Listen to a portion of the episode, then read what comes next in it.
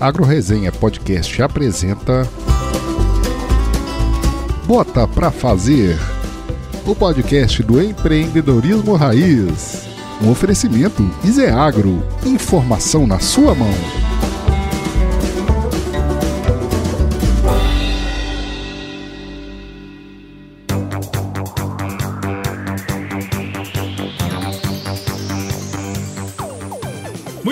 Sejam bem-vindos. Aqui é o primeiro podcast de empreendedorismo agro, que é essa parceria super legal aqui que o Agro Resenha fez com o Agro, né? Aqui nesse podcast a gente vai compartilhar histórias, insights, acertos e também os perrengues aí da galera que tá fazendo acontecer no agro. Então se prepare que a partir de agora a sua próxima hora vai passar com o melhor do empreendedorismo rural, o empreendedorismo raiz. E nesse mês aqui de, de julho, olha só, já estamos em julho, hein, turma? Nossa convidada aqui é a Graziela Bergamaschi, que é formada em administração de empresas aqui pela Universidade do Oeste de Santa Catarina, tem MBA pela Fundação Getúlio Vargas, e ela vai contar muito mais coisas que ela já fez também nesses anos aí à frente da fazenda, né? Além disso, ela é administradora lá da Fazenda Sama, lá em Luiz Eduardo Margalhães, na Bahia, desde 2007. E Graziela, seja muito bem-vinda aqui ao podcast. Ah, boa tarde, eu que agradeço o convite. Estou muito feliz e honrada pelo convite de vocês. Imagina, nós que estamos honrados aqui. Matheus, Murilo, como é que vocês estão? Fala pessoal, tudo bem? Por aqui tudo certo. Convidada muito especial, é, direto de uma, um local que respira agricultura, que, que respira tecnologia. No meio de uma semana assim de, de surto de gafanhoto e quarentena, acho que nossa única certeza é que no final do dia tem que botar a comida na mesa do povo. Então vamos que vamos. É isso aí. E aí, Murilo? É isso aí, pessoal. Tudo bem? Grande satisfação aí é, fazer mais um agro resenha bota para fazer aí. Muitos feedbacks bacanas a gente tem recebido e muito legal conhecer a história de mais uma agroempreendedora aí Isso que aí. acorda aí de só a só e produz, e leva esse Brasilzão para frente. É isso aí, é verdade. Os podcasts aqui do Bota Pra Fazer têm feito um sucesso danado, né? Que eu acho que, como a gente fala aqui, o empreendedor raiz, o produtor rural, né? Muitas vezes ninguém os considera como empreendedores, mas no fundo, no fundo, são os empreendedores que botam mais risco no negócio,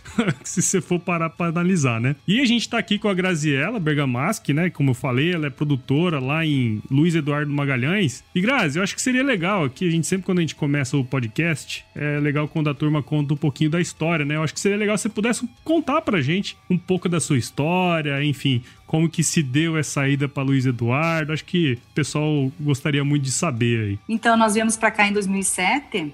É, eu conheci meu marido na faculdade, naturalmente, mas não foi de agronomia. Nós dois fomos, somos formados em administração de empresas e a família dele sempre foi do ramo de agronegócio, agricultura, né? E então, em 2007 surgiu essa oportunidade de vir para cá, né, nessa área onde a gente administra desde então, que era uma fazenda que estava fechada e daí, enfim, sempre teve vocação essa área aqui para irrigação e nós viemos para então implantar esse projeto. E é muito bacana porque embora todo mundo ache que nós somos agrônomos, principalmente ele, né?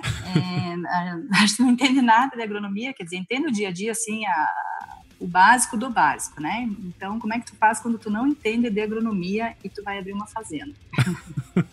Ah, mas assim, um bom agrônomo, você, né? você falar hoje pra gente que não entende nada de agronomia, eu sou capaz de não acreditar, porque depois de tanto tempo aí, com certeza já entende muito mais que muito agrônomo, viu?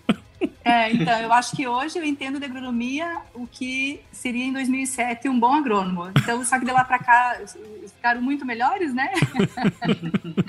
então, é por isso que eu falo que eu não entendo de agronomia. Ah, a gente entende, sim, a, a, o linguajar e tudo mais, mas, assim, as decisões aqui são extremamente técnicas. Por isso que eu falo que eu não entendo de agronomia. Inclusive, tem muitas decisões que não somos nós que tomamos são decisões técnicas e a tomada em conjunto. Eu acho que isso ajuda bastante, né? Uhum. Então, a gente veio para cá em 2007, daí a, começamos a abrir a fazenda e daí já em 2009 os projetos de irrigação começaram a, a ser implantados e alguns perrengues, né, com projeto de irrigação e, e é uma coisa super técnica, né? Então, daí tu vai atrás da melhor empresa de irrigação, tu vai atrás do melhor engenheiro de, de, de projetos para fazer isso tudo e acho que isso tudo valeu muito a pena, porque o aprendizado é enorme inclusive a equipe, né? O pessoal que trabalha conosco, assim, eles estão em eterno aprendizado, assim como nós, né? O tempo Uhum. todo.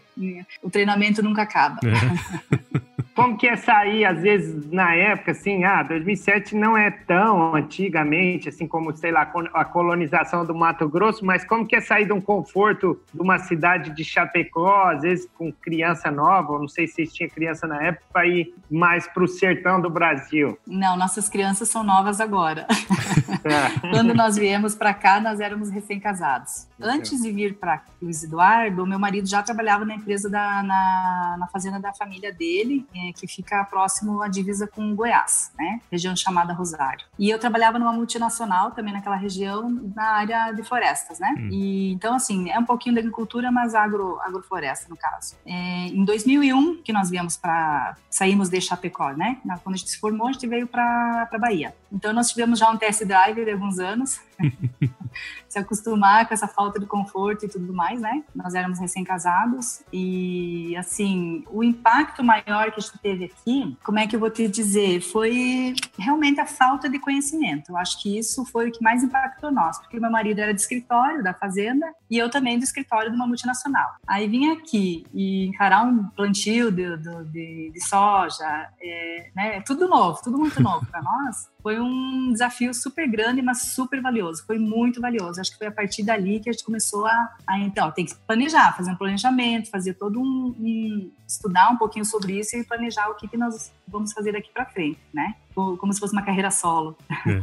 Ô, Grazi. então, as crianças vieram depois. Oi. Queria entender, assim, por exemplo, eu acho que, bom, vocês já, vocês já estavam, já tinham mudado do sul, né? Já estavam trabalhando mais pro norte aqui do Brasil. Como que surgiu, assim? Eu queria entender o processo de decisão para você falar, não, a gente vai sair desse, dessa ideia de trabalhar em escritórios e tudo mais e tocar uma operação. Como que foi essa decisão em si? É, qual, quais oportunidades que vocês enxergar, enxergaram naquela época que talvez outras pessoas não, não tivessem enxergado? Eu acho que foi um pouco assim de oportunidade, sorte e quando der aquele estalo. Por quê? Essa fazenda estava fechada há 10 anos, né? Uhum. E daí uhum. meu sogro chegou e falou assim, ah, eu acho que eu, ou vamos tocar ela ou vamos vender. Chegou nisso, assim, né? Ele chegou e falou, o que, que vocês acham? E Luiz Eduardo é, já estava emancipada há algum tempo, sabe? Tava com aquele Luiz Eduardo Magalhães, que está crescendo, oportunidade e tudo mais. E a fazenda é muito perto da cidade. Tanto uhum. que hoje a gente mora na fazenda, né?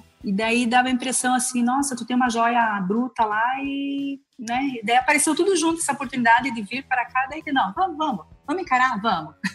e foi um pouco talvez assim também de é, um espírito empreendedor de, de aparecer a oportunidade e subir no cavalo, encilhar o cavalo e, e sair andando, sabe? É, a gente não pensou muito, que eu acho que se a gente tivesse pensado muito, talvez a gente nem viria. É. Então acho que foi isso, foi aquela coisa, ah, chegou na hora, vamos, vamos, vamos, então vamos. Nós não tinha criança, a gente era recém-casado, vamos lá, vamos ver o que, acontece. É igual o filho, né? Se pensar demais, não faz, né? Exatamente, por isso que as minhas filhas, é, nós, tivemos filhos tarde, né? Então, se a gente tivesse demorado um pouquinho mais, acho que nem teria, mas é. enfim, é uma benção na vida da gente e graças a Deus elas estão aí. Grazi, nesse momento que vocês decidiram subir também, vocês já conheciam alguém da região? Eu sei que você já comentou que, antes aqui do podcast, que conhece os neozelandeses aí de Aborandi, da região, da Leitíssimo, né? Vocês já tinham algum contato com o pessoal? Como que foi essa colaboração de chegar em um lugar novo? O pessoal ajudou vocês também? Como que foi esse processo? A gente já conhecia algumas pessoas aqui de Luiz Eduardo, né? Até por causa, pela proximidade do, do, da outra fazenda que fica no Rosário, né? Que dá uns 200 quilômetros daqui. Então, às vezes, fazia alguma coisa aqui, muito pouco, né? Mas fazia alguma coisa aqui no Luiz Eduardo. E, assim, Luiz Eduardo eu acho fantástico, porque o pessoal aqui é, é, muito colaborativo, o pessoal se ajuda muito. Aí, ah, vem uma amiga, uma amiga nova, ah, eu aqui, vem cá conhecer que ela veio de fora, ela é de tal lugar, vamos lá, vamos conhecer ela, vamos levar as crianças para brincar junto. O pessoal tem muito disso aqui. É, os casais que, na época, a gente não tinha filhos, tipo, ficava muito com casais com filhos ou grandes ou pequenos ou sem filhos. Hoje, com criança, a gente fica mais com, com quem tem mais criança, mas não deixa de, de compartilhar também com, com os que não têm criança. Então, claro, fora a pandemia, que não, não nem, nem comento, né? Isso aqui é outra parte, aí cada um tá na sua, no seu quadrado. Mas, enfim, pessoal aqui é muito receptivo, muito, muito, muito. Todo mundo conhece todo mundo e quando vem uma pessoa de fora, eles inserem. Uhum. Aí tem a cooperativa, daí tem a igreja, daí tem a PAI, daí tem, tem diversas entidades aqui que o pessoal se insere, é super legal, é muito, muito bacana. Aí o pessoal da Leitíssima a gente conheceu, acho que foi pela... Não, a da Leitíssima é uma piada, eu vou contar para é vocês, vocês vão. É. Nós estávamos numa, num congresso em São Paulo, eu e meu marido, aquele período que a gente estava fazendo curso lá na GV com a Bíblia Diniz, e daí, de repente, no coffee break, a gente foi tomar um café e daí chegou uma moça, a Célia. Ah, oi, tudo bom? Oi, tudo bom? Aí ah, você é da onde? Ah, eu sou da Bahia. Ela, ah, eu também. Eu, peraí, da onde? Ah, tá, tá. Pronto, viramos amigas ali, naquela, no intervalo do coffee break. E detalhe, não era pra gente ir naquele congresso, porque nós estávamos atrasados para pegar nosso voo. Eu disse, não, eu fiz a inscrição, nós vamos lá e a gente, nem que a gente transfere o voo. Bem no fim, a gente conseguiu ir e não perdeu o voo deu tudo certo. e daí, um tempo depois, através do pessoal aqui da concessionária de, da empresa de irrigação também, que eles são clientes e tudo mais, daí, ah, não, mas, eh, né, a gente tem plantação de trigo, teve, né, plantação de trigo, e eles precisavam saber das, da plantadeira de trigo, que é a mesma para acho que é azevém ou cevado, não lembro, é, é para as vaquinhas lá. Aí pronto, já vieram aqui, já aí passamos o dia junto, e daí a gente já foi lá também visitar eles, já passamos um fim de semana lá com eles, uma, numa final de ano de aquelas festas de Natal, né? Véspera de Natal, aquelas de fim de ano de empresa, né? Uhum. E foi fantástico, foi muito, muito legal, muito bacana. Aí também depois de lá já veio uma, uma filha de um dos sócios da, da Leitíssimo, veio passar alguns meses aqui em casa, fazer intercâmbio. E daí dali eu já fui para Boston também por causa disso. Então, assim, uma coisa ligou a outra. É muito bacana isso daí. Legal.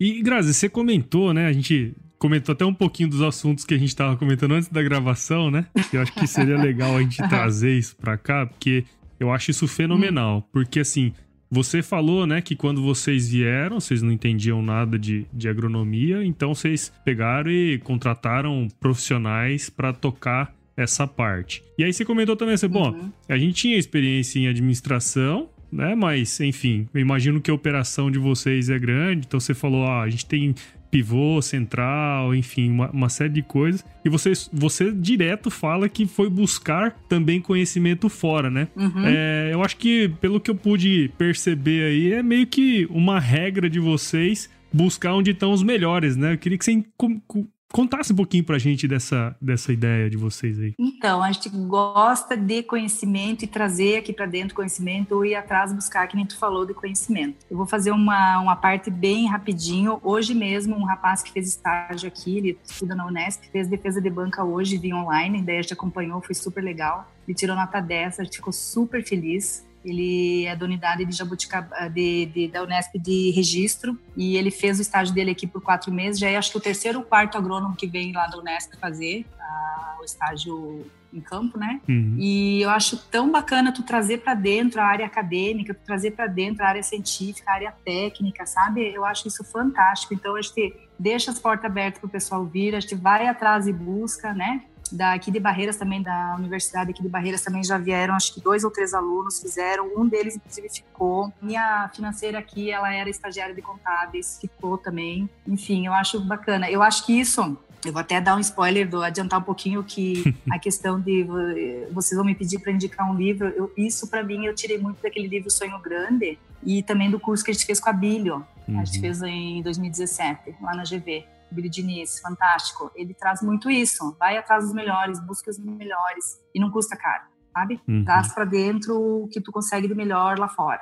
Eu acho que isso é fantástico e, e ajuda muito. E, e tu ter uma pessoa das melhores universidades, o nosso agrônomo exalquiano, nós temos o consultor financeiro que é exalquiano, é, vem o Nesp, vem universidade aqui da região, eu acho isso tudo muito fantástico. A gente consegue trazer muito conhecimento aqui para dentro, eles aprendem, nós aprendemos e todo mundo sai ganhando. Que legal. O serviço caro é aquele serviço que não dá certo, né?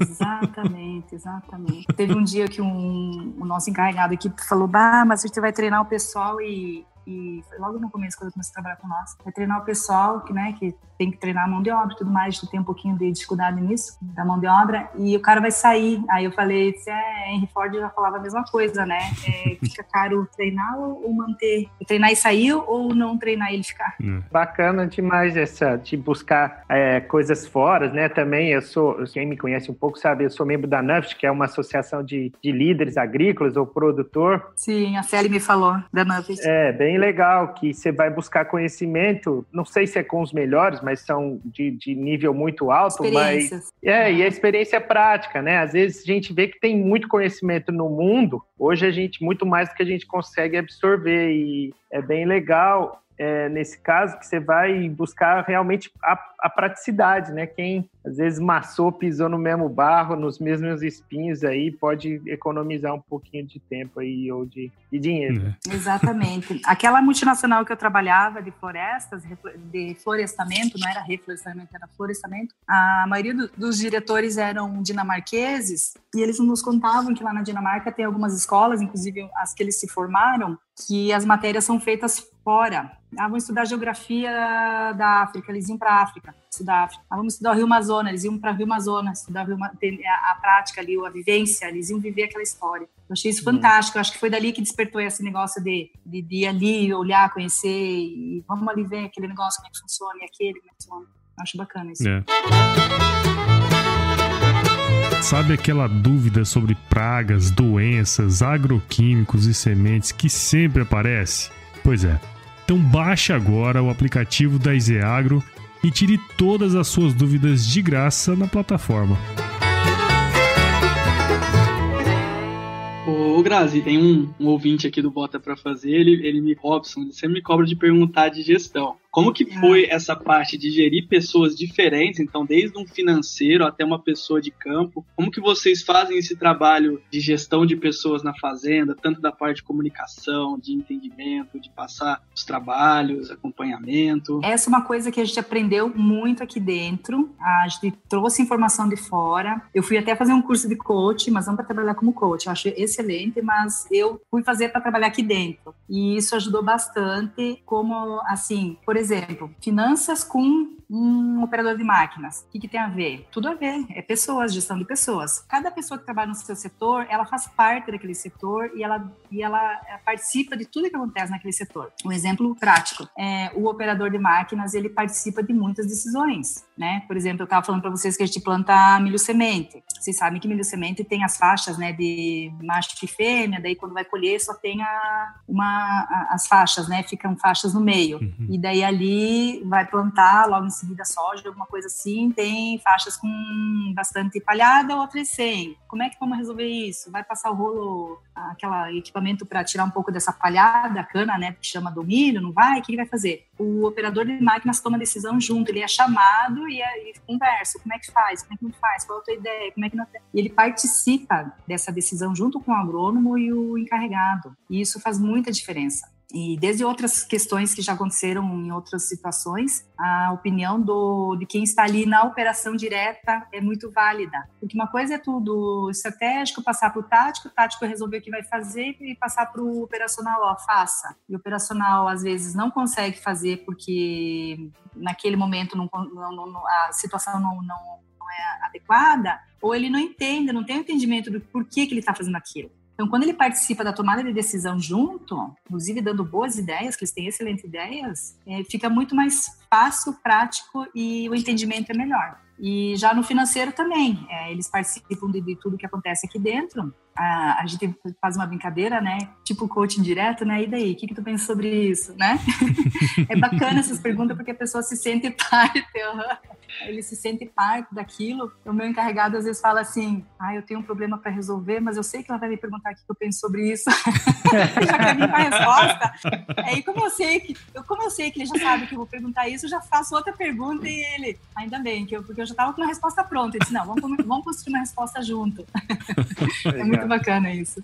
Que legal. Não, e, e, isso é muito bom, né? Porque a proposição que ele faz, no fundo, no fundo, ele sabe que foi ele que fez, então, pô, vou fazer o que eu falei que ia fazer, né? Exatamente, exatamente. E se precisar dar um ajuste aqui e ali, mas assim, quando, quando o empregado faz parte da solução, uhum. é, é incrível porque, inclusive, existem problemas que não existem mais depois, porque ele faz, ele fez parte daquela solução, então acaba que não cria mais nenhum tipo daquele problema. Claro. É interessantíssimo. Nós tivemos um caso assim muito parecido, bem lá no comecinho, só era eu e o Jarbas, e acho que tinha só uma pessoa aqui no escritório na época, era pouca gente, e os encarregados, aí, tá, tem que contratar um operador de pivô. Aí vai no mercado, procura, acha, faz testagem, nananã, entrevista, chega aqui, o cara com duas semanas, o encarregado chega, ah, não prestou, isso não serve, não dá, não dá para trabalhar com esse cara. Quando a gente percebeu que o encarregado daquele setor precisa estar junto na entrevista, ou ele mesmo fazer entrevista, a gente percebeu que daí começou a minimizar essa questão de não, contrata não serve de limite, contrata não se adapta ao cargo. Né? Nós tive, teve também uh, uh, com as cozinheiras, o gerente teve uma época, ah, não gosta das cozinheiras, não gosta. Tá bom, então você começa a contratar. Quando cada um responsável do seu setor começou a contratar, chamar para fazer entrevistas, perguntas e tudo mais, ficou muito mais fácil. A aderência do novo, da pessoa nova que está entrando, foi melhor. Uhum. Isso para nós tirou um, um, uma tarefa menos para nós fazermos, né? A pessoa vai trabalhar diretamente com ela, ela já diz, ó, oh, eu quero assim, eu quero assado, vamos fazer assim e tal e a aderência ao cargo ficou melhor. Então, assim, foi, foi essa experiência foi uma que deu muito certo aqui para nós. Legal. E assim, a gente até já, já tá no, no gestão de pessoas aqui, né? Eu acho que é super legal esse uhum. assunto, é super interessante. Mas acho que seria legal também, o Grazi, se você pudesse falar pra gente. A gente falou várias vezes, você comentou, ah, a gente planta milho semente, já plantou trigo e tal. Hoje, como que é o sistema de produção de vocês? O que, que vocês trabalham, né? Acho que seria legal o pessoal entender aí um pouquinho. Então, o nosso carro-chefe aqui é soja, né? A gente planta soja tanto na área irrigada quanto no sequeiro. Nós temos 12 pivôs centrais de 100 hectares cada um e mais em torno de 800 a 900 hectares de, de, de área de sequeiro, que se chama, né? Uhum. Sequeiro, uhum. que não é irrigado, deixa de plantar na época né, das chuvas. Por que 800, 900? Porque te, entre um pivô e outro forma um triângulo. É um triângulo isso. É que, que a gente chama popularmente de calcinha. Aí eu fiquei pensando o que, que eu vou chamar. Aí então muito engraçado. Então, épocas planta, a gente plantava soja, mas não dava um bom resultado. Então, baseado nos nossos índices, né, que a gente tem tudo índice por talhão e tudo mais, não vamos plantar, a gente deixou essas áreas em pousio. Já faz 3, 4 anos em pousio, com braquiária e tal. Aí acho que agora, daqui uns dias, a gente vai começar a plantar de novo, porque dela deu uma boa, fez uma boa palhada e tal. É, então, a gente planta basicamente o carro-chefe soja, no irrigado e no sequeiro, e depois na safrinha, que é chamada de safrinha, né? Depois de colher a soja. Então, só na época de que não chove mais, aí planta, planta tudo: milho, milho semente, sorgo, já plantamos trigo, foi fantástico. Provavelmente vamos voltar a plantar. Aí o que, que decide? Como é que a gente define o que, que vai plantar? O mercado também, né? É feito um planejamento antes, mas o mercado ali decide: ó, o soja tá, o, desculpa, o milho tá um preço bom, o sorgo tá melhor, o o trigo tá legal, então assim, é nesse sentido que a gente escolhe as culturas que vai plantar. Já plantamos feijão antigamente, mas já faz um bom tempo que a gente não planta mais, principalmente pela questão fitossanitária das nematóides, né? Uhum. Então a gente preferiu dar um tempo no feijão e então seria isso. Legal. Vocês têm plantado culturas alternativas assim de agregação de valor? Tipo, o pessoal tá plantando muito gergelim, é, é grão de bico, alguma coisa? Não, a gente nunca plantou nada nesse sentido, Murilo. Principalmente porque, assim, ó, é um mercado que não. Como a gente faz tudo muito planejado, é, a gente não consegue, uh, como é que eu vou te dizer, fazer um head disso. Por exemplo, vai fazer milho semente, já está tudo programado, a gente uhum. trava o custo. Soja e milho comercial e, e, sorgo, a gente trava sempre os custos. Isso a gente não fica na, na especulação dos custos. E essas culturas, né, que o pessoal está plantando, até chia, tem várias outras coisas, a gente sabe que o pessoal está plantando, tipo, mamona também o pessoal andou plantando, é, a gente não, não, não vê ainda uma forma de travar os custos nisso. Né? Não digo que a gente nunca vai plantar, mas acho que por enquanto a gente, a gente toma muito cuidado nesse sentido, de travar pelo menos os custos. Haja guerra de mamona para plantar mamona, né? Nossa senhora. Não, e, e, brincadeiras à parte aí, Grazi. É, é sempre legal, né? A gente, você comentou acho que até no áudio que você mandou pra gente previamente, que vocês tomam várias decisões, e você acabou de falar isso, acho que isso é muito legal, baseadas é. em informações, né? Acho que vocês, como administradores, né, certeza que vocês iam trabalhar muito forte nisso. Conta um pouquinho pra gente sobre isso aí. Então, eu acho isso fantástico. Quem tiver um pouquinho de conhecimento, ou se não tiver, vai atrás e saber como é que funcionam os indicadores. Embora eu e o Jarba somos administradores, você acredita que a gente praticamente não usava indicadores aqui dentro? a gente usava muito pouco. E daí, devido a, a, crises hídricas que tivemos na região um tempo atrás, em 2014, 15, 16, né, que, que o pessoal sofreu bastante aqui na região, no, é, tudo vem através da, da, dificuldade, né? A gente percebeu que nós tínhamos que espremer mais, né? Onde é que vai espremer? Uhum. Aí a gente foi fazer a tarefa de casa.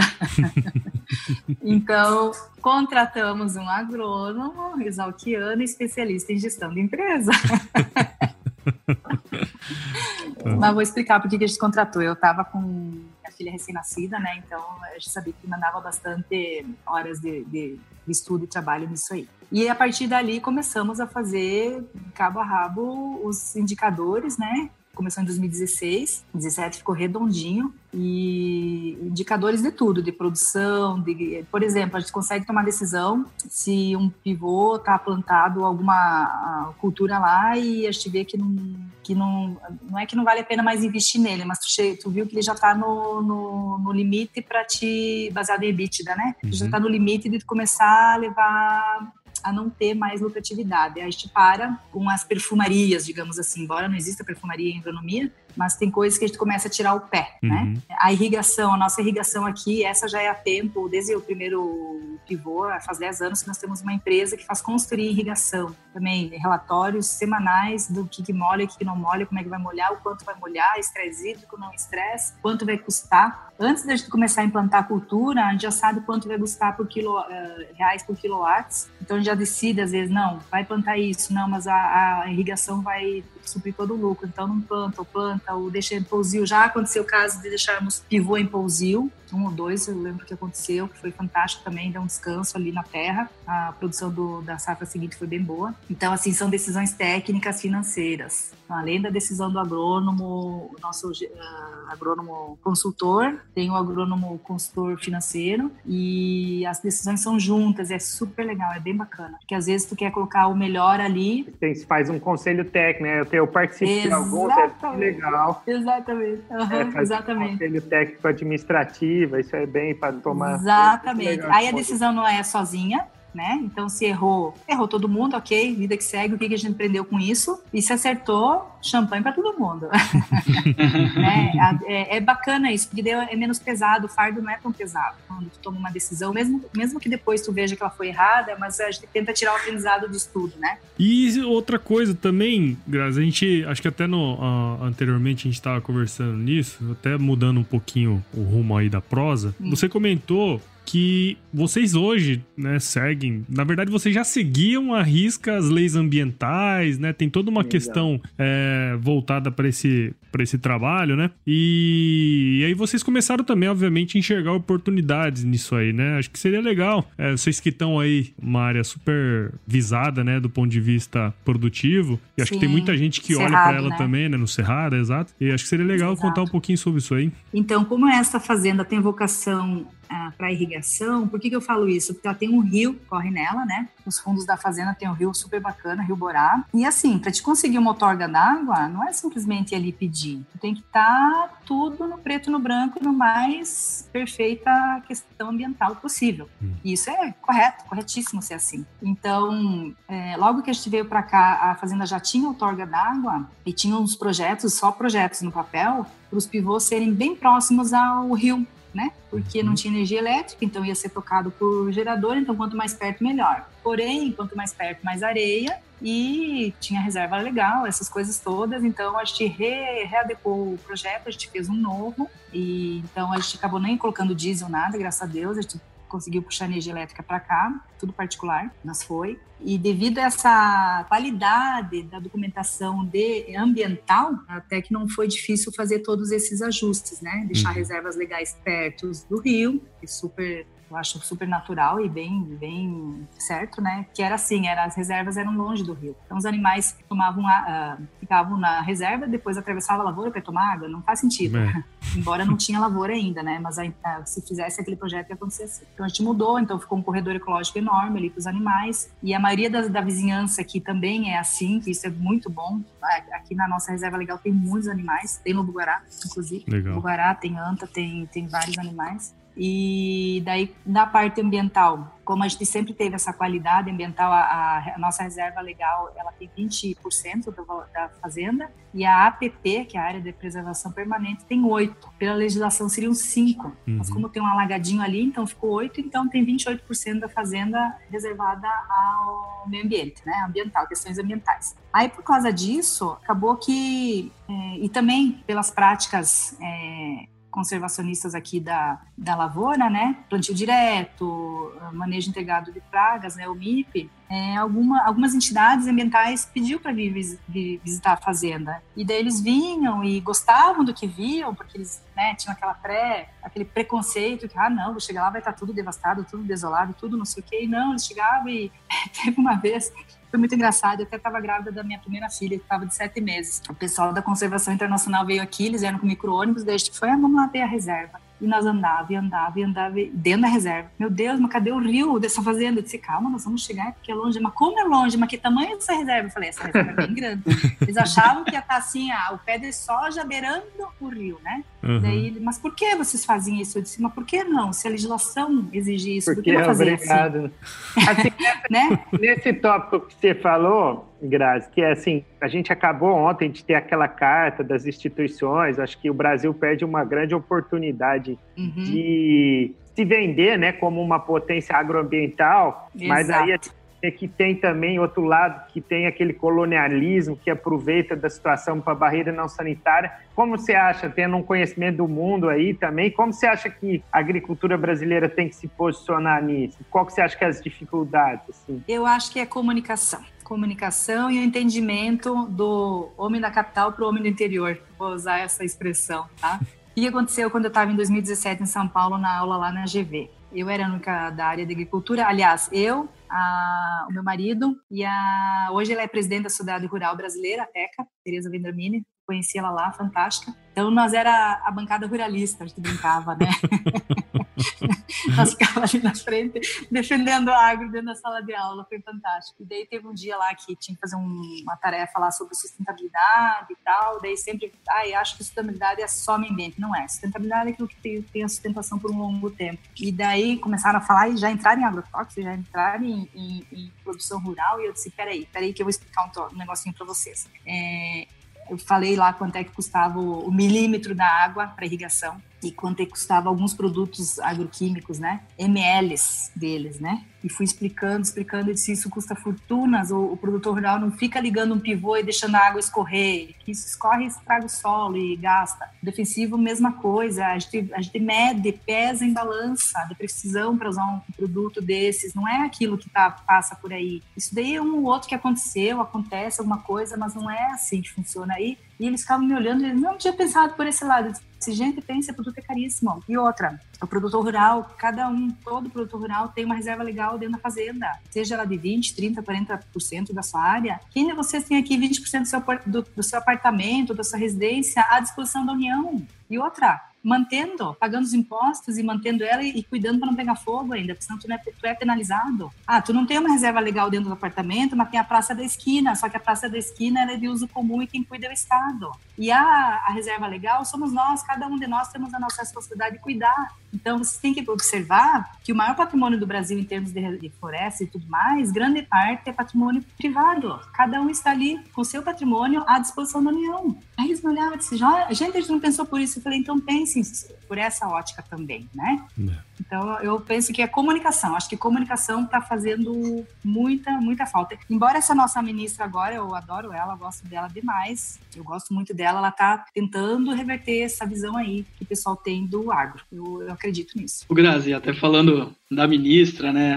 É, são várias pessoas, assim, são várias mulheres fortes cada vez mais dentro do agro, né? E você faz parte de, de um grupo aí de, de mulheres do agro na sua região, um grande exemplo exemplo, né? Queria que você falasse um pouco dessa experiência, como que tem sido as mulheres cada vez mais tendo esse protagonismo merecido no agro. Ah, eu acho isso super legal. Na verdade, eu acho que a mulher sempre esteve no agro, seja do lado do marido, na, na, na condição da fazenda, até mesmo criando os filhos, porque os produtores rurais são filhos de mães que foram produtoras rurais, entendeu? Meu marido foi filho de uma produtora rural e eu acho que ele traz esse amor, esse, esse carinho que ele tem pela terra da mãe e do pai também, claro, mas a mãe foi fundamental, porque se o pai trabalha na área rural e a mãe não, aqui tem muito exemplo disso assim, é, o pessoal tem fazendas, né, longe e as, os filhos moram na cidade com, com os pais por causa das, do estudo. Se um, do, um, do, um, dos dois, do casal, não gosta muito de ir para fazenda, as crianças ficam na cidade. Uhum. Mas aqui, graças a Deus, a maioria ama a fazenda e vão para a fazenda e leva as crianças para a fazenda e aquela confusão toda e, e seguem a, a vocação do pai e da mãe. Eu acho que por causa disso, desse protagonismo que a família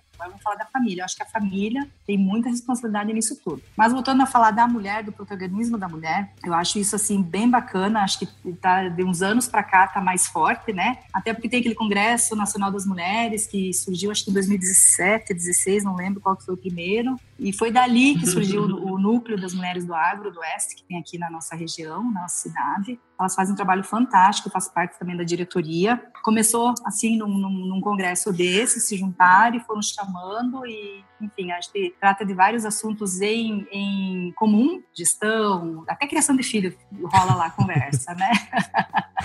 gestão, é, a parte social, a parte social é fantástica o que o núcleo faz. Essa semana mesmo estavam entregando é, os agasalhos para o frio. Eu vou falar desse projeto, tá? O, o nome do projeto é Agudão que Aquece. Olha que legal. A nossa presidente chegou com essa demanda há dois anos atrás, que uma comunidade, as crianças não estavam indo para a escola, uma comunidade ribeirinha, né, aqui da região, porque eles não tinham agasalho. E aqui é frio agora. Agora, na época junina, aqui de noite faz frio. E de manhã bem cedo também faz muito frio. E as crianças não estavam indo para a escola por falta de agasalho. Então ela teve essa ideia, ah, vamos pegar um, aí patrocinador, vamos ver um agasalho para essas crianças e tal, vamos entregar. Aí na época até hoje, né, a ABAPA, que é a Associação dos Produtores uh, de Algodão aqui da Bahia, apoiaram, patrocinaram, fizeram as entregas, foi um sucesso, foram 300 agasalhos. No ano seguinte, 600 agasalhos, com mais alguns patrocinadores. Este ano, que é o terceiro ano, 3 mil agasalhos. Poxa, que legal. Mesmo com a pandemia e tudo mais, daí já distribuíram álcool gel e, e máscaras, né, que a BAPA forneceu. Então, assim, é fantástico. Eu acho que, que todo produtor ou produtora rural que puder se engajar em alguma coisa nesse sentido, aí já, quando vão fazer as entregas, já conta a história do algodão, o que, que a agricultura faz na região, qual a parcela da agricultura, qual a importância deles na agricultura e tudo mais. Acho que traz traz o pessoal, esse pessoal mais ribeirinho, mais simples, traz para dentro do nosso contexto que eles fazem parte de tudo isso também, né? Eu acho isso bem, bem bacana e, e todo mundo fica muito contente e o projeto é um sucesso. Que legal. Quem sabe ano que vem a gente consiga 6 mil casaquinhos. É uma meta, né? Ah, muito legal. Acho que esses projetos são sempre muito interessantes. E você comentou desse, mas ah, na nossa conversa anterior você falou que ainda participa de mais coisas, né? Acho que a PAI. Então, sobre a PAI, a PAI é fantástica aqui na nossa região. O pessoal ama a PAI aqui de Luiz Eduardo. Eu acho meu Deus, o pessoal aqui é uma coisa séria com essa PAI. É, agora tem a Amalém, até a gente já falado, tem a Amalém, que é a Associação dos, dos é, pais é, de filhos autistas, que começou faz pouco tempo e também está tendo muito apoio. O Luiz Eduardo tem essa característica, que nem eu falei lá no começo, o pessoal apoia muito, o pessoal é muito cooperativista, o pessoal apoia muito entidades, eu acho isso bem legal. A igreja também, o pessoal apoia pra caramba, eu acho super tudo muito... É, eu acho que o pessoal sendo um pouco de falta, né, daquele do é. sul, né, o pessoal que vem do sul, aquela coisa do sul, e acabam trazendo para cá e, e então é, é, bem legal. O Jarbas também, meu marido, faz parte da cooperativa Cooper Farms, que é uma cooperativa de compras, enfim, bem estruturada, bem tecnificada, bem profissional, que tem aqui no Eduardo também. As últimas dias, todas as gestões, acho que ela fez 10 anos esses dias. É nova cooperativa, se for ver, né? Hum. É, são gestões extremamente técnicas e muito legal. A própria IBA e a BAPA, né, a Associação dos Gigantes e a Associação dos Produtores de algodão são extremamente técnicos também. Tem a Fundação Bahia também, que é uma fundação de pesquisa aqui da região, que também é muito, muito, muito técnica e o pessoal é show de bola lá também. Então, ah, eu ainda não falei para vocês sobre as nossas certificações. Ah, é verdade. E eu estava falando sobre meio ambiente acabei não esquecendo de falar. Quando o pessoal da Conservação Internacional veio para cá, que foi em 2011, que eu estava grávida da minha filha, é, logo em seguida o pessoal da Aliança da Terra veio aqui também, certificou a fazenda. nós já fizemos certificações, aquela da, da ADM, que eu esqueci o nome, enfim, é trade. E daí nós fizemos uma certificação da Soja Plus, que é um, uma certificação da ABIOF, hum. Associação Brasileira de Indústrias de esmagamento né, de soja. E, e, e, logo após que a gente fez a certificação da Soja Plus, uma empresa que faz a certificação da RTRS, que é a soja responsável, nos procurou para certificar fazendo também. E foi bem bacana porque eles adoraram aqui o. Já estava praticamente toda pré-certificada e foi rápido a certificação, eles gostaram muito do trabalho. Fomos uma das primeiras, foi uma. Alguma, não lembro quantas fazendas aqui da região que foram certificadas, mas é bem legal esse projeto de certificação, é muito legal com os funcionários, sabe o quê? Com os empregados. Que como a gente tem é, todo um checklist da certificação, eles vêm fazer vistoria sem avisar, inclusive, que isso é bom, é, a gente sempre, né, nas conversas com os funcionários, nas, nas palestras e tudo mais, a gente sempre relembra eles que a empresa é certificada, nós temos alguns padrões para serem seguidos. Então, assim, não é uma coisa que eu estou impondo, meu marido está impondo, o gerente está impondo. Existe essa certificação, nós temos que seguir ela à risca. Então, isso fica, fica bom que os funcionários entendem isso, absorvem isso e fazem parte disso. Que muitas vezes eles participam das vistorias, né? Uhum. Então, é, é, é, legal isso daí. É, então, e estar preparado é tudo, né? Vocês já estavam todos preparados, então, a hora que vê uma Exatamente. certificação como essa, é super rápido, né? É, não, é rápido e, e assim, é eu acho fantástico. Eu acho que a certificação ela vem auditar o que tu está fazendo e eu adoro uma auditoria. adoro uma auditoria, já fui auditora também. Adoro uma auditoria, eu acho fantástico que a auditoria chega ali, uma auditoria de orientação, né? Não é de punição nada, mas uhum. é uma uhum. orientação. Eu acho isso muito muito bom. Legal. E aí, você já conhece o aplicativo da Iseagro? Não! Então baixe agora a melhor plataforma para que produtores e técnicos se conectem com empresas de insumos e tecnologia.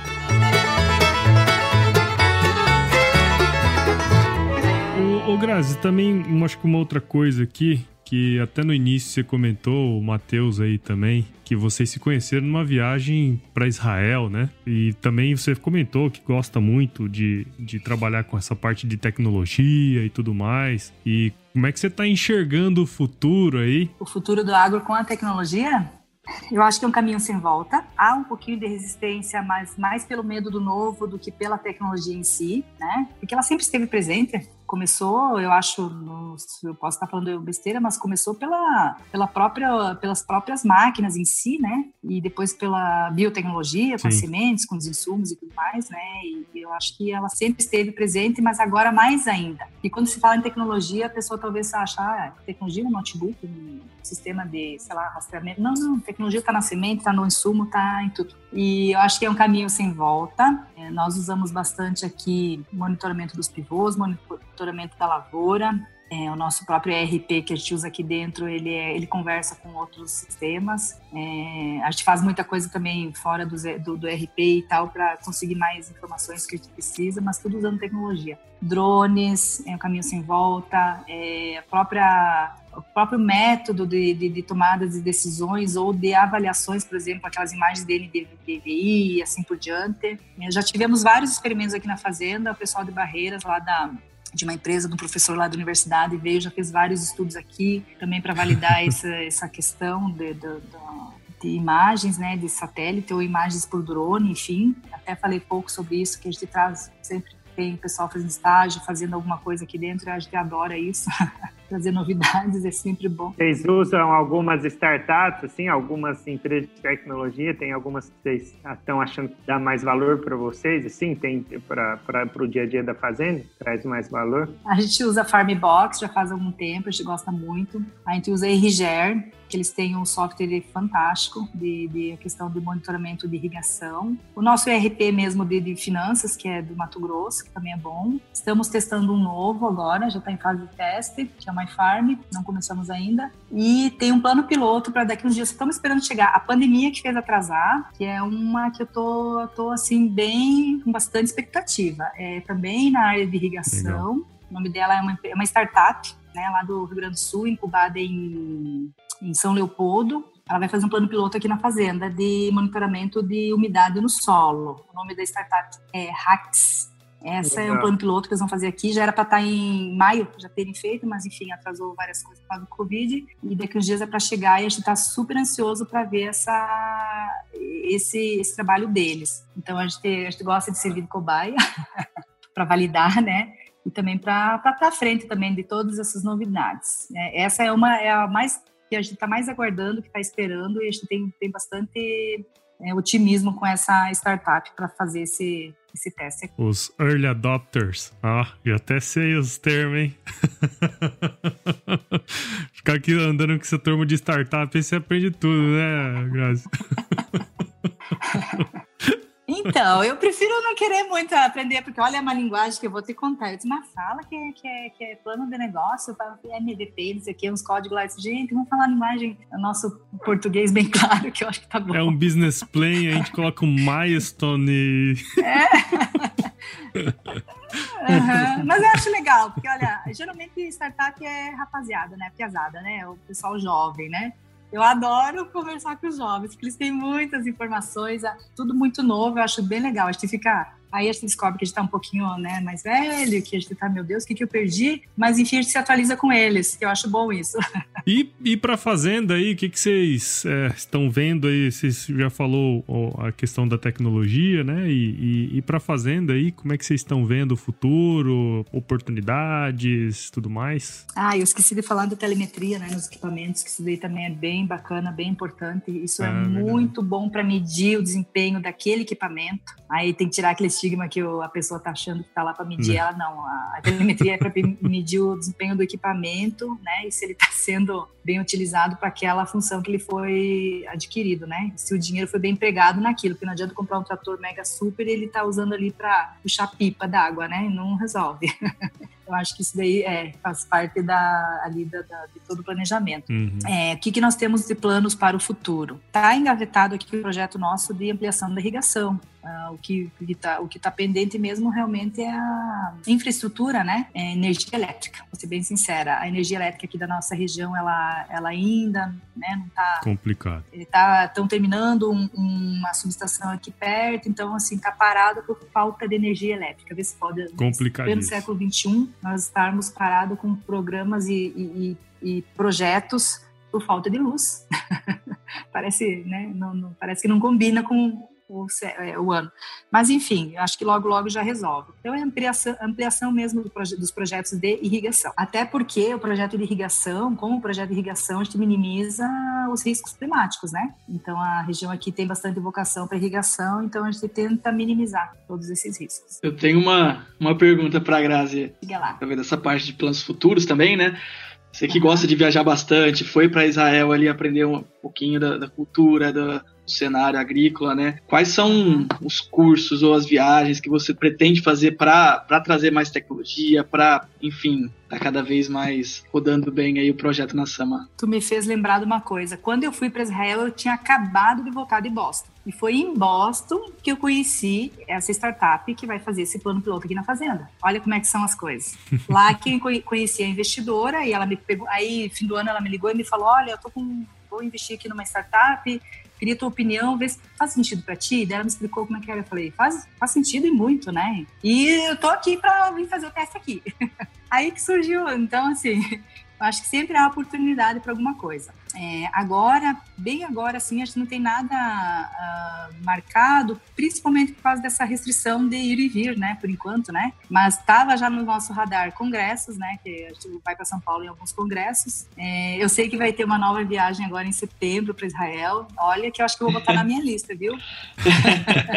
Essa vale a pena. Não, é, eu, nossa, eu, inclusive assim, ó, nós fomos em setembro. Aquele rapaz que eu falei para vocês que é Exalquiano, que é o que é o nosso gestor financeiro aqui, faz consultoria financeira para nós. Foi em fevereiro, adorou. Ah, ele, inclusive, ele foi colega de faculdade do Marco. E eu, sinceramente, gostaria de ir de novo. Acho que vamos ajudar, vamos ver se Israel aceita nós lá.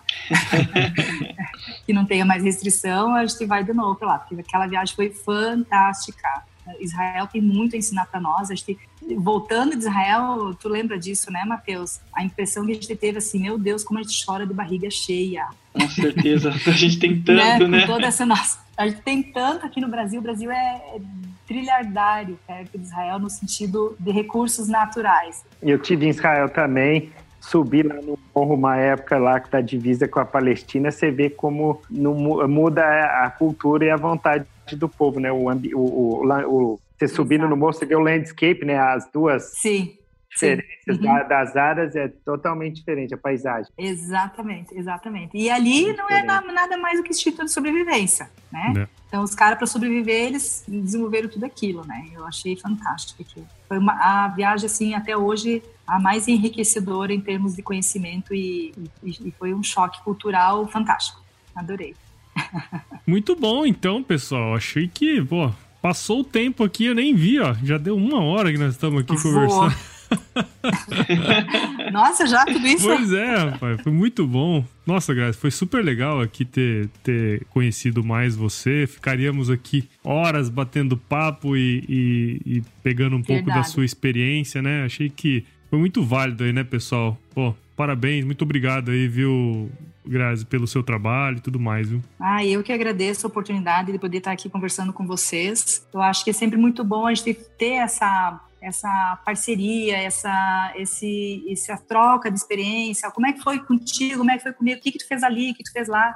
Aqui a vizinhança também é super unida, super unida a vizinhança aqui. Aí tem que arrumar um negócio na estrada, um põe um trator, outro manda as marmitas, outro chama não sei o que, outro dá o diesel e vai, faz, acontece. Eu acho que essas trocas é, são fantásticas, são muito boas. Legal. Então vamos lá para as nossas dicas aí, as nossas dicas valiosas. Vamos começar aí com o Matheus, que semana, no mês passado aí trouxe um livro super legal, tá na minha lista, viu, Matheus? Fala aí qual que é a sua Oi, dica valia, valiosa de julho. Show de bola, Paulo. Também ficou, as recomendações suas também tô separando tudo aqui, viu?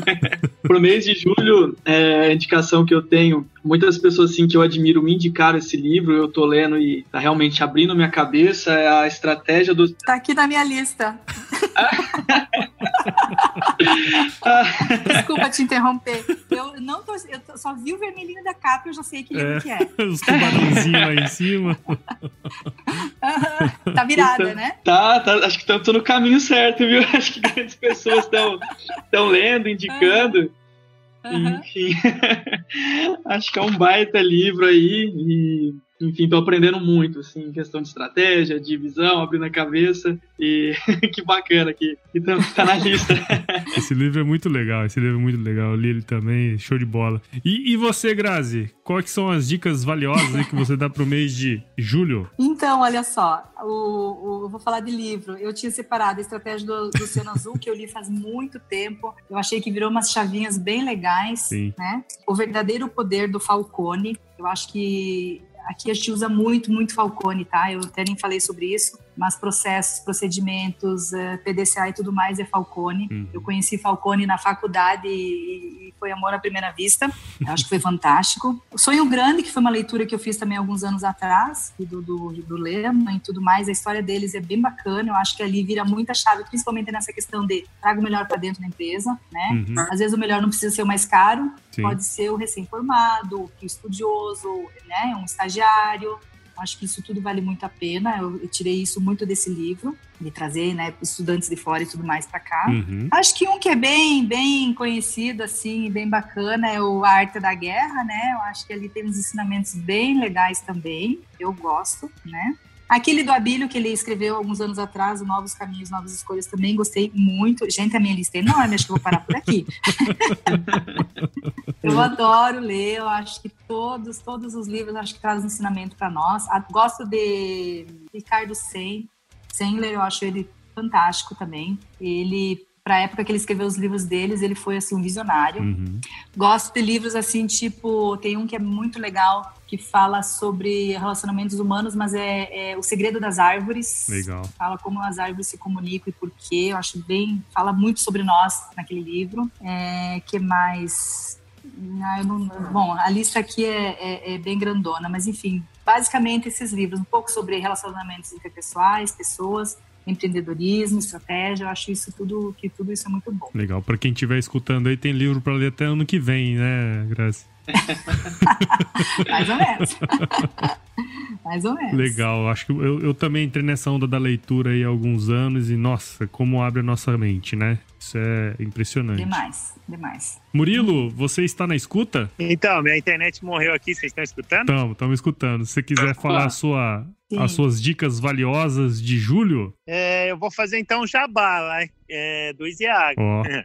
A gente, a dica é, para os agrônomos que escutam aí, para entrar na plataforma, se cadastrar e começar a responder dúvidas e questionamentos de agricultores que vocês vão poder ajudar aí pequenos, médios, aumentar a influência na sua região. É isso aí. Ah, isso é muito legal. Isso é muito interessante o que você falou, porque a gente às vezes tem muitos agrônomos em várias regiões do Brasil que poderiam ajudar outros agricultores, né? E através da plataforma isso é, é possível. Isso é muito legal você ter lembrado disso aí, viu, Murilo? Legal mesmo. Nossa, que excelente esse projeto aí, excelente. Legal, então tem que baixar o aplicativo do Izeagro, viu? Um jabazinho aí, Hum, ótimo. né, Murilhão? Ótimo. Não, eu tenho, é, esse do agrônomo vai lançar agora, chama Isiagro Consultores. Legal. Aí, mas ele pode já se cadastrar pelo site. Como agrônomo, ele vai receber as perguntas para responder. Muito bom. Já vou passar pro meu pessoal aqui. Aí, ó.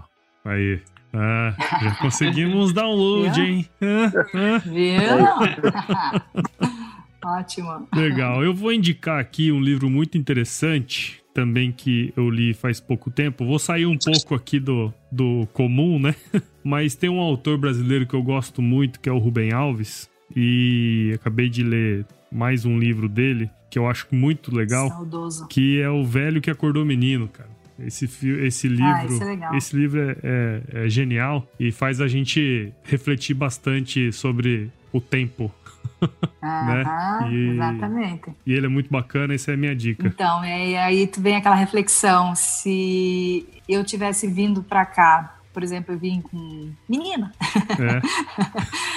É, quando eu vim pra cá, se eu tivesse essa maturidade de hoje, nossa, como seria, No- como seria fácil as coisas. Mas acho que não era pra ser fácil, É, né? não era pra ser aprender fácil. também, né? Você sabe, Grazi, uma coisa muito interessante que eu percebo nos podcasts que eu faço, no, no- quando eu Hum. finalizo né, os podcasts regulares, eu sempre pergunto pra pessoa o que, que ela faria se ela tivesse 17 anos hoje, né? E Hum. e você sabe que a grande maioria das, das respostas tem muito, muito a ver com o que você disse, né? Porque assim, puta, se eu tiver. Eu só falaria pro cara ir, só vai, não fica pensando muito, não- né?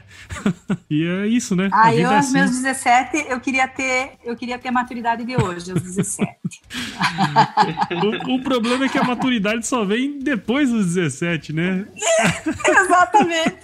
São uns 20, 30 anos ao longo depois dos 17 que traz a tal da maturidade. É, a maturidade só vem depois de passar os perrengues que os 17 em diante nos oportunam, né? Exatamente.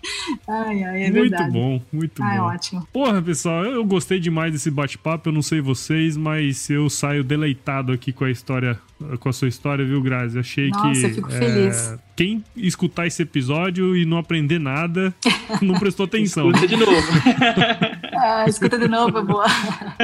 Ai, eu fico feliz aí, poder contribuir com novo. vocês. Ah, não, a gente E, que fica. enfim, a, a rapaziada aí que, as- que escutar esse podcast, meu conselho é o seguinte: piazada, metam a cara e vão, que o mundo é nosso. É isso aí. Não tenham medo. Muito bom. Muito obrigado aí, viu, Matheus, de novo por essa parceria. Talvez você que esteja escutando agora não saiba, mas o nosso querido Murilo está com problemas sérios de internet. então, Matheus, obrigado de novo, cara, pela essa parceria aí. Paulo, muito bom estar falando com vocês de novo aí. Grazia, encontrá-la virtualmente, assim, também muito bom aprender um pouco sobre a sua história aí. É o Murilo que, que caiu, mas está com a gente aqui, firme e forte. Obrigada a vocês todos.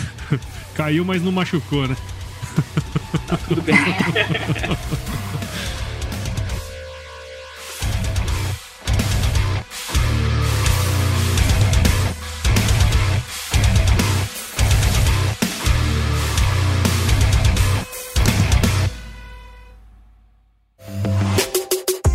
Mais um produto com a edição Senhor A.